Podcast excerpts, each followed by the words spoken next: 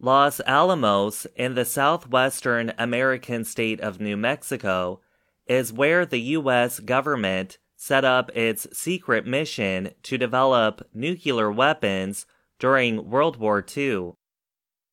Eighty years later, it is the home to huge government research and development laboratories. Now, Los Alamos National Laboratory is taking part in the nation's largest nuclear weapons effort since World War II. The aim is to modernize America's nuclear weapons.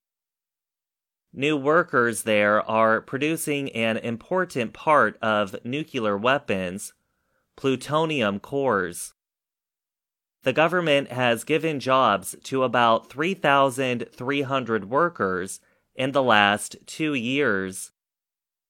The workforce is now over 17,270. Close to half of the workers live in some other part of New Mexico. The population of Los Alamos nearly doubles during the work week. While new technology has changed the way work is done at Los Alamos, some things remain the same. Secrecy and a sense of duty that came in the 1940s are still part of the community. James Owen is an engineer. He has spent more than 25 years working in the nuclear weapons program. What we do is meaningful.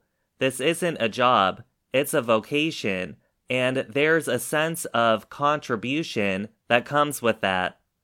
Owens told the Associated Press. He added, the downside is we can't tell people about all the cool things we do here.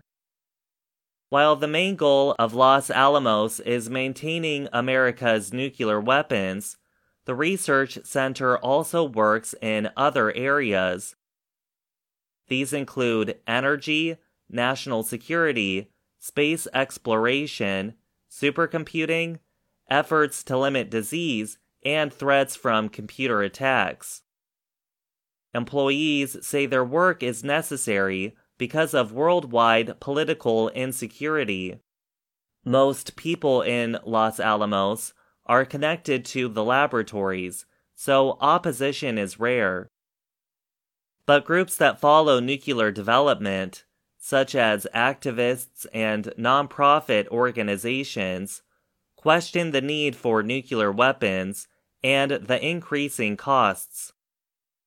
Greg Mello is director of the Los Alamos Study Group. It is an organization that has disagreed with the laboratory over safety, security, and cost concerns. He said, For some time, Los Alamosans have seemed numbed out. Christopher Nolan's recently released film Oppenheimer brought new attention to the town.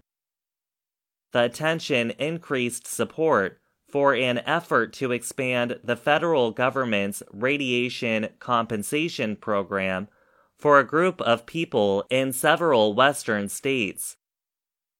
The group includes people in southern New Mexico, where the Trinity test of the first atomic bomb took place in 1945.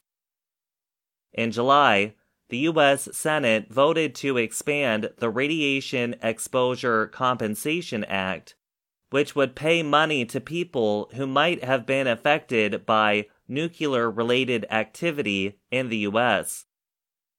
The activist groups argue that the federal government's modernization effort has already gone above spending predictions. Additionally, they say the effort has taken years longer than planned. Independent government researchers released a report earlier this month that showed the growing costs and delays. Owen said officials feel a sense of urgency because of increasing threats around the world. What's being asked is that we all need to do better in a faster amount of time, he said.